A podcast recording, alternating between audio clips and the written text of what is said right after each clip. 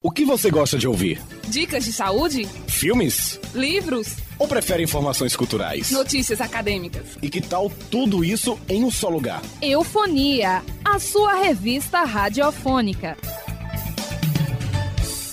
Eufonia.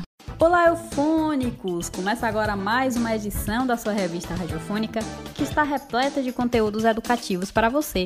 Não é mesmo, Gabriel? É verdade, Clenara. Tem muita informação, dicas de saúde, eventos culturais, música e também entrevista. O Eufonia é um programa educativo da Universidade do Estado da Bahia, em Juazeiro, produzido por alunos do curso de jornalismo e multimeios e coordenado pelos professores Fabiola Moura e Emanuel Andrade. Agradecemos a você que nos acompanha pelas rádios Vitória FM, Petrolina FM, Curaçá FM, Liberdade FM, Orocó FM e pela fanpage do Facebook. Eu sou o Eufônico. Você também pode nos seguir pelo Instagram, arroba Programa Eufonia. Isso mesmo! Lembrando que você pode nos encontrar no Spotify. Se quiser rever alguma edição, é só acessar a plataforma e procurar o Eufonia. Eufonia. Você conhece bem a profissão do hacker eufônico? No dia 10 de março saiu uma notícia no tecmundo.com de que alguns hackers chegam a ganhar um milhão de dólares durante a pandemia do coronavírus que estamos enfrentando. Certamente você já ouviu falar de hacker, mas calma que não é nada disso que você está pensando.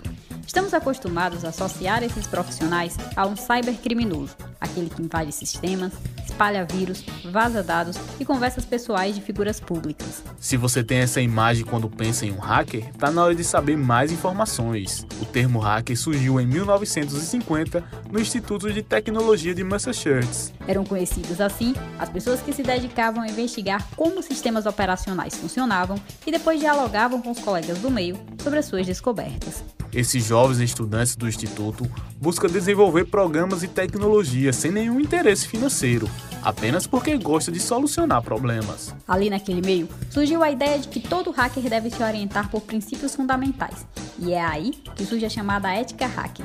Um dos princípios, por exemplo, é a liberdade do acesso à informação.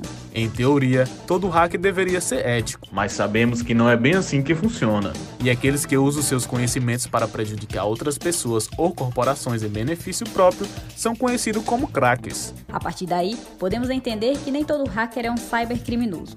Existem os chamados hackers éticos, que são os hackers do bem. A função deles é analisar e realizar ataques programados a servidores para encontrar falhas de segurança, no intuito de que elas sejam corrigidas. Exatamente, Clenara. Esse trabalho evita futuros ataques verdadeiros. Todo gestor de TI deve ter na sua equipe um profissional desses, com a finalidade de preparar sua empresa para ameaças externas. E com o isolamento social, devido à pandemia do coronavírus, os hackers éticos estão trabalhando cada vez mais em busca de bugs em serviços online para aumentar o seu faturamento no fim do mês. Eufônicos, vamos ouvir uma música agora. A canção é Andei Só, de Nat Roots. Unia Musical.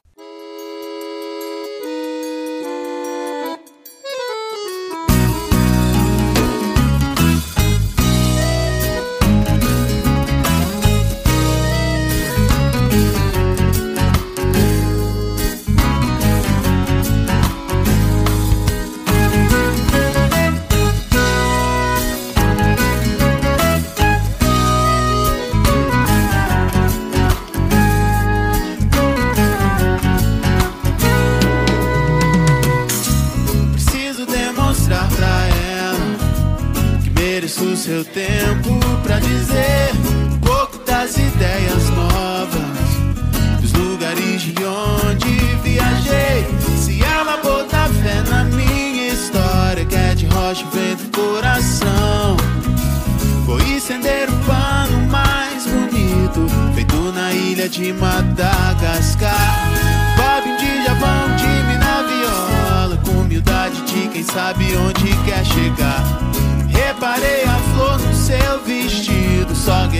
guerreiro de aura boa pode merecer. E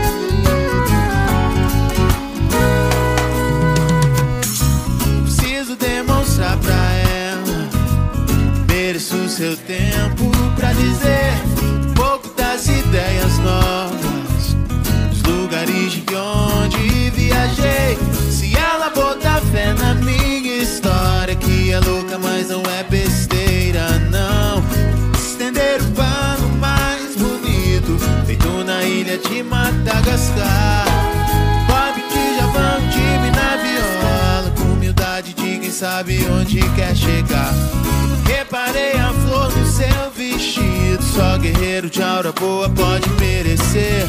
E ela parou, olhou, sorriu, me deu um beijo e foi embora. Não vi mais a gata, mas tenho minha gaita pra me consolar. Yeah, yeah. Oh, yeah, yeah.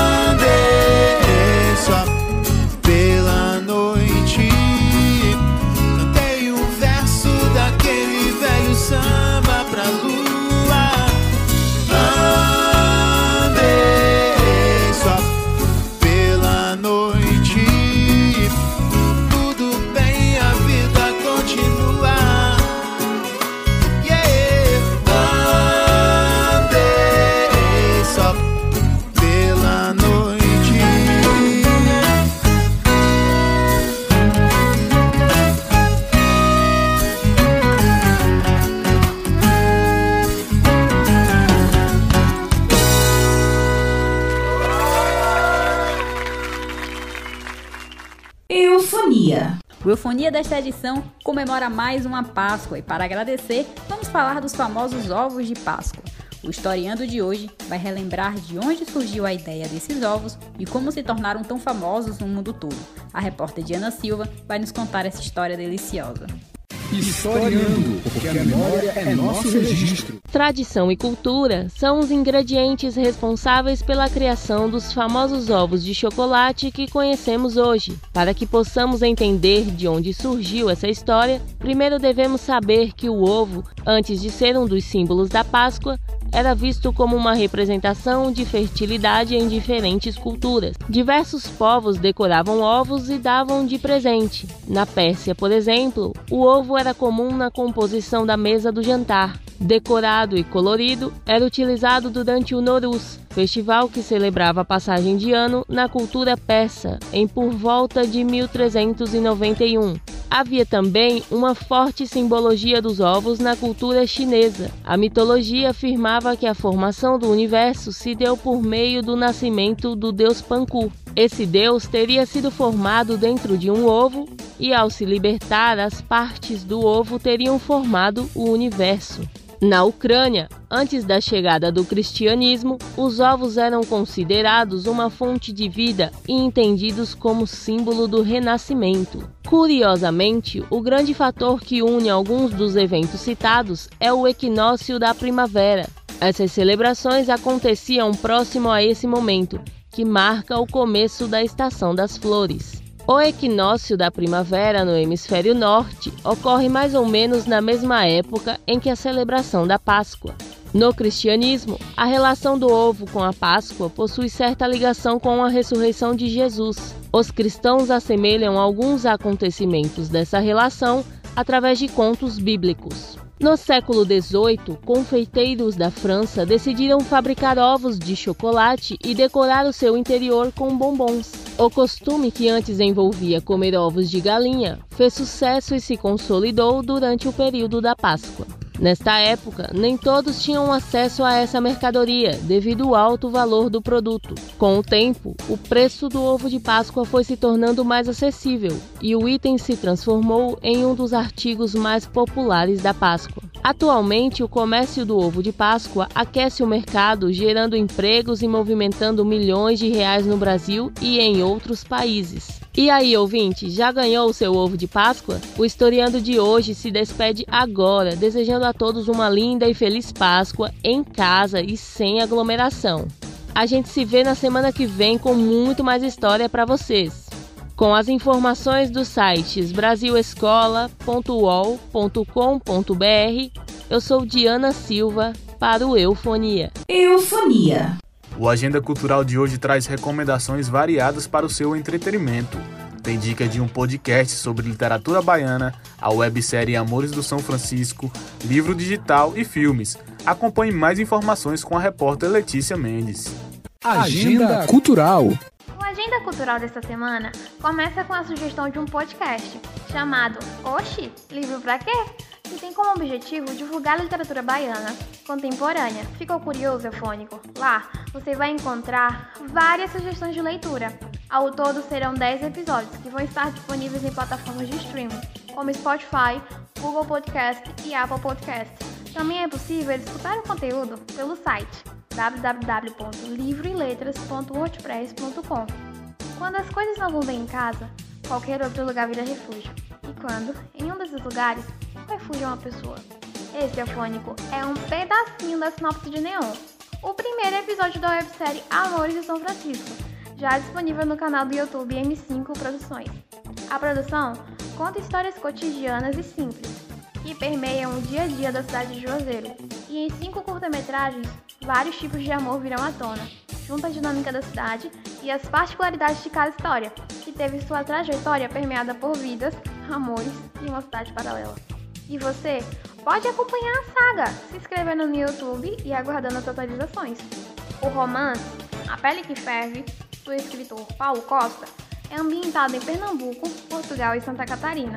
A obra conta a história de uma menina da periferia que supera adversidades e se torna uma ativista e top model internacional. A narrativa aborda questões como sustentabilidade, agroecologia e luta contra o autoritarismo, e está disponível gratuitamente no formato de e-book. O link para o download pode ser encontrado no Instagram do autor, arroba Vintage. E para finalizar, o Cine Catinga é um projeto que está disponibilizando mais de 50 filmes de gêneros variados, disponíveis para serem assistidos pelo público gratuitamente por meio do site www.cinecatinga.com.br. A promessa é que o catálogo sempre traga títulos novos, valorizando a produção audiovisual da região. Por hoje é só, mas no próximo programa tem mais. Letícia Mendes, para o Eufonia. Eufonia. O De Bem com a Vida continua a série com dicas para você ter uma vida saudável. Confira agora os detalhes com a repórter Karine Ramos. De Bem com a Vida.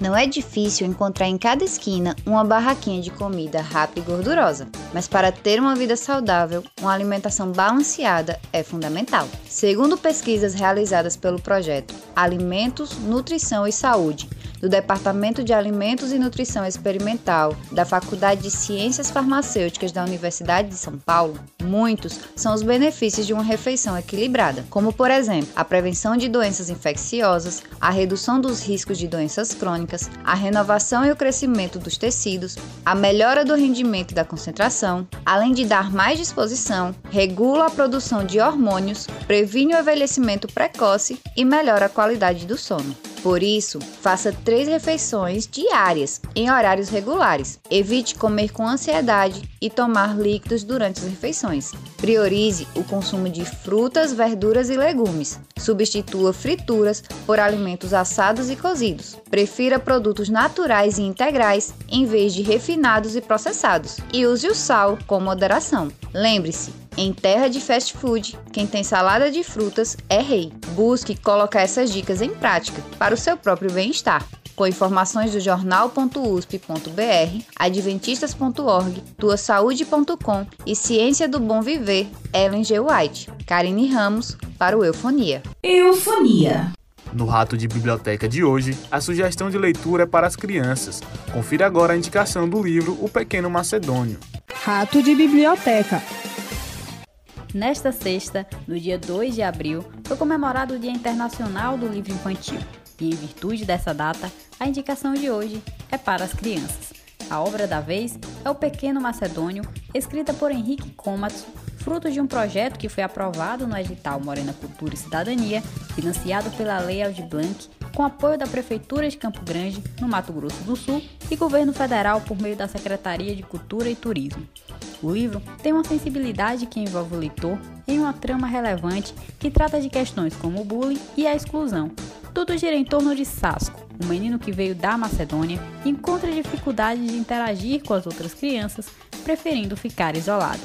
O autor buscou inspiração em personagens da mitologia grega, sobretudo nos clássicos Odisseia e Ilhada de Homero, e também nas experiências pessoais.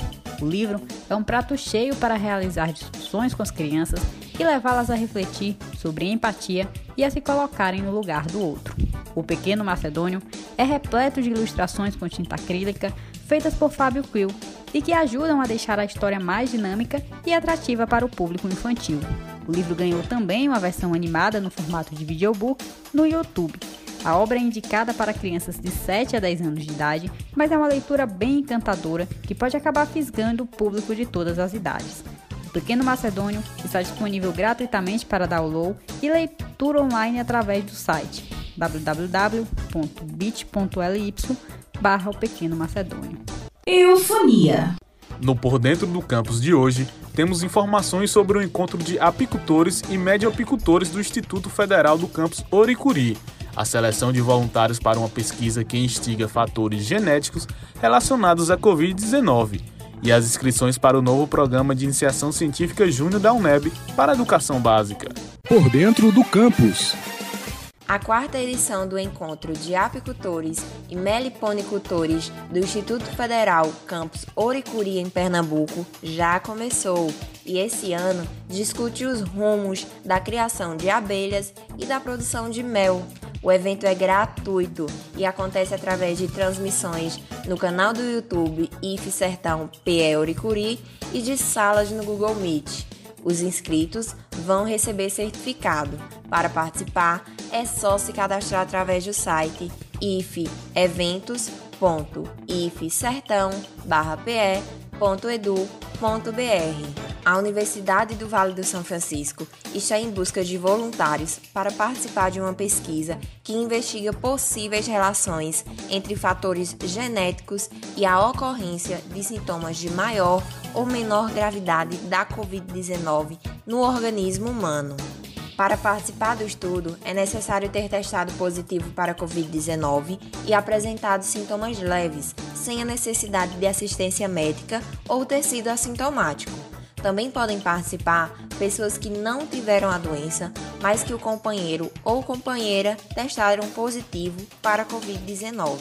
Além desses dois grupos, podem participar pessoas com menos de 65 anos que não possuem comorbidades como hipertensão, diabetes, câncer e obesidade e tiveram Covid-19 na forma grave, necessitando de intervenção médica e idosos a partir de 80 anos que tenham apresentado sintomas leves de Covid-19. Os interessados em participar devem entrar em contato através do número de WhatsApp 8798115 5055. Vão até sexta-feira as inscrições para o novo programa de iniciação científica Júnior da Universidade do Estado da Bahia destinado a professores da universidade com pesquisas conectadas à educação básica. Também estão sendo disponibilizadas 100 bolsas para estudantes regularmente matriculados no ensino fundamental médio ou profissional da rede pública. Para mais informações, acesse o site www.portal.uneb.br/notícias. Eufônico, ficamos por aqui, mas semana que vem estamos de volta com muita informação para te deixar por dentro do campus. Eu sou Janaína Morim para o Eufonia. Eufonia. Vamos agora ouvir mais uma música eufônico. Ouça agora Números, de Engenheiros do Havaí. Eufonia musical.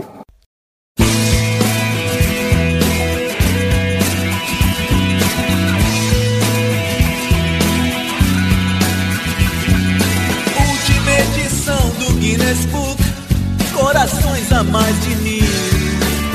E eu com esses números, cinco extinções em massa, quatrocentas humanidades. E eu com esses números, solidão a dois de vida externa, anos luz. Aos 33, Jesus na cruz, Cabral no mar, aos 33 e eu faço com esses números? Eu, o que faço com esses números? A medida de amar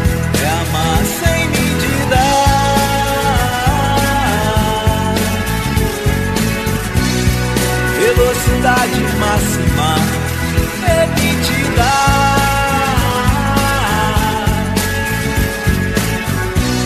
A medida de amar é amar sem medida.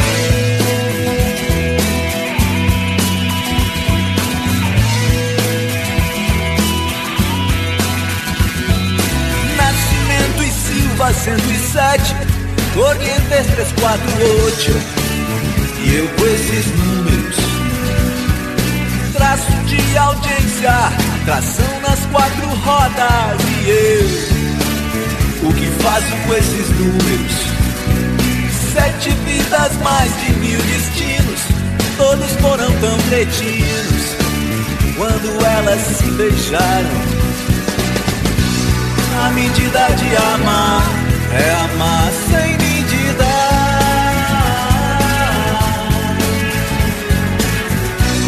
Preparar pra decolar, contagem regressiva.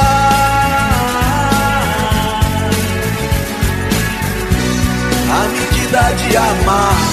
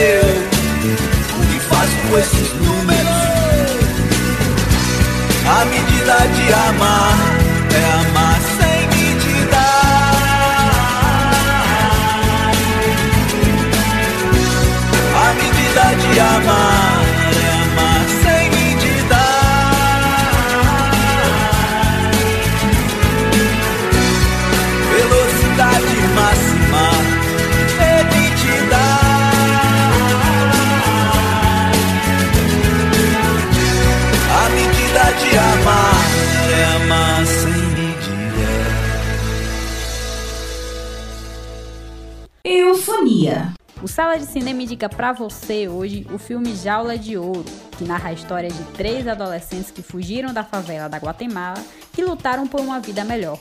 Durante a viagem até os Estados Unidos, em comboios de cargas ao longo dos trilhos, eles enfrentam uma dura e violenta realidade. Saiba mais detalhes com o repórter Gabriel Felipe. Sala de cinema. Sensível e doce, mas sem deixar de mostrar o lado infernal dessa aventura migratória, Jala de Ouro dá ênfase nas ações e opta por poucos diálogos. Não há o que falar, para quem falar ou para que falar. Os amigos seguem calados em uma mistura de ansiedade, insegurança e medo. Uma série de sentimentos que fazem com que a viagem só seja viável graças à realidade deplorável que fica para trás. No caminho, os amigos encontram o personagem mais emblemático do filme, um índio que não fala espanhol, e se junta ao grupo rumo a uma vida melhor, independente do que isso signifique. É o elemento que não se compreende pelas palavras. Os adolescentes descobrem o potencial de uma amizade ao mesmo tempo em que sofre perdas e sente na pele as injustiças e desvios do sistema do qual fazem parte. A direção privilegia os olhares expressivos de ternura e uma amizade que, em diversos momentos, será o único alicerce para o grupo se ancorar. O longa-metragem tem duração de 108 minutos e foi lançado em 2013 e é dirigido por Diego Queimada. O filme está disponível na Netflix. Na próxima semana, volto com mais dicas de cinema para você. Fique ligado. Gabriel Felipe para o Eufonia. Eufonia. Se você tiver perdido alguns dos nossos programas, ainda pode encontrar todas as edições do Eufonia. É só procurar o Eufonia no Spotify. E no site da Web TV UNEB em Juazeiro, você fica por dentro das produções dos alunos do curso de Jornalismo e Multimeios da Universidade do Estado da Bahia. Você já ouviu falar da Noite das Garrafadas? Essa revolta foi responsável pelo dia que homenageia os jornalistas. As informações com a repórter Eduarda Silva.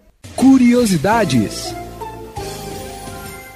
Giovanni Battista Libero Badarou foi um médico italiano que se mudou para o Brasil em 1826, aos 28 anos de idade. Ele ofereceu seus serviços ao governo na época da varíola, atendendo pessoas e desenvolvendo a vacina no Rio de Janeiro. Depois, o médico se mudou para São Paulo e decidiu começar um jornal para lutar por liberdade, justiça e participação política popular. Em 1829 foi lançado o Observador Constitucional, um periódico liberal e progressista que fazia duras críticas ao governo de Dom Pedro I. O jornal despertou o espírito de combate no povo, o que causou incômodo nas autoridades. Após um processo de censura controlado pelo ouvidor Cândido Japiaçu, direcionado a outro jornal, Liber Badarou publicou um artigo criticando a tirania do governo de Dom Pedro e defendendo a liberdade de imprensa. A bravura de Badarou foi decisiva para o seu assassinato, que aconteceu em 20 de novembro de 1830, a mando do ouvidor Japiaçu, por questões políticas. A sua morte aumentou o sentimento de revolta na população em relação ao autoritarismo do imperador, à censura de imprensa e ao fechamento da Assembleia Nacional Constituinte. Por isso, no dia 13 de março de 1831, o povo tomou as ruas do Rio de Janeiro, exigindo o fim do governo de Dom Pedro I. Esse levante ficou conhecido como a Noite das Garrafadas. No dia 7 de abril de 1831, o imperador Dom Pedro I abdicou do cargo. Devido aos acontecimentos, essa data ficou conhecida como o Dia do Jornalista, no Brasil. Para mais informações, acesse www.infoescola.com. Eu sou Eduarda Silva, para o Eufonia. Eufonia.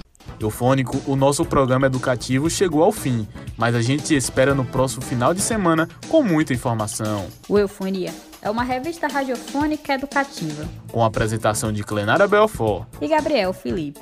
Produção de Alexia Viana, Clenara Belfort, Diana Silva, Eduarda Silva, Gabriel Felipe, Janaína Morim, Letícia Mendes, Karine Ramos e Renata Alves. Monitoria de Clenara Belfort todos os alunos do curso de jornalismo em multimeios da UNEB em Juazeiro. Trabalhos de áudio de Caio Freitas, coordenação dos professores Fabiola Moura e Emanuel Andrade. Transmissão aos sábados pelas rádios Liberdade FM em Juazeiro, 104,9 às 7 horas da manhã.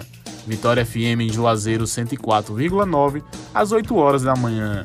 Curaçá FM 87,9 às 8 e meia da manhã. E Orocó FM 104,9 a 1 hora da tarde. Reprodução na Rádio Petrolina FM 98,3 às 7 horas do domingo. Você também pode acompanhar o Eufonia no Spotify e ter outras informações no Facebook através da nossa fanpage Eu Sou um Eufônico. E no Instagram, siga arroba Programa Eufonia. Eufonia. Há 14 anos, você gosta de ouvir.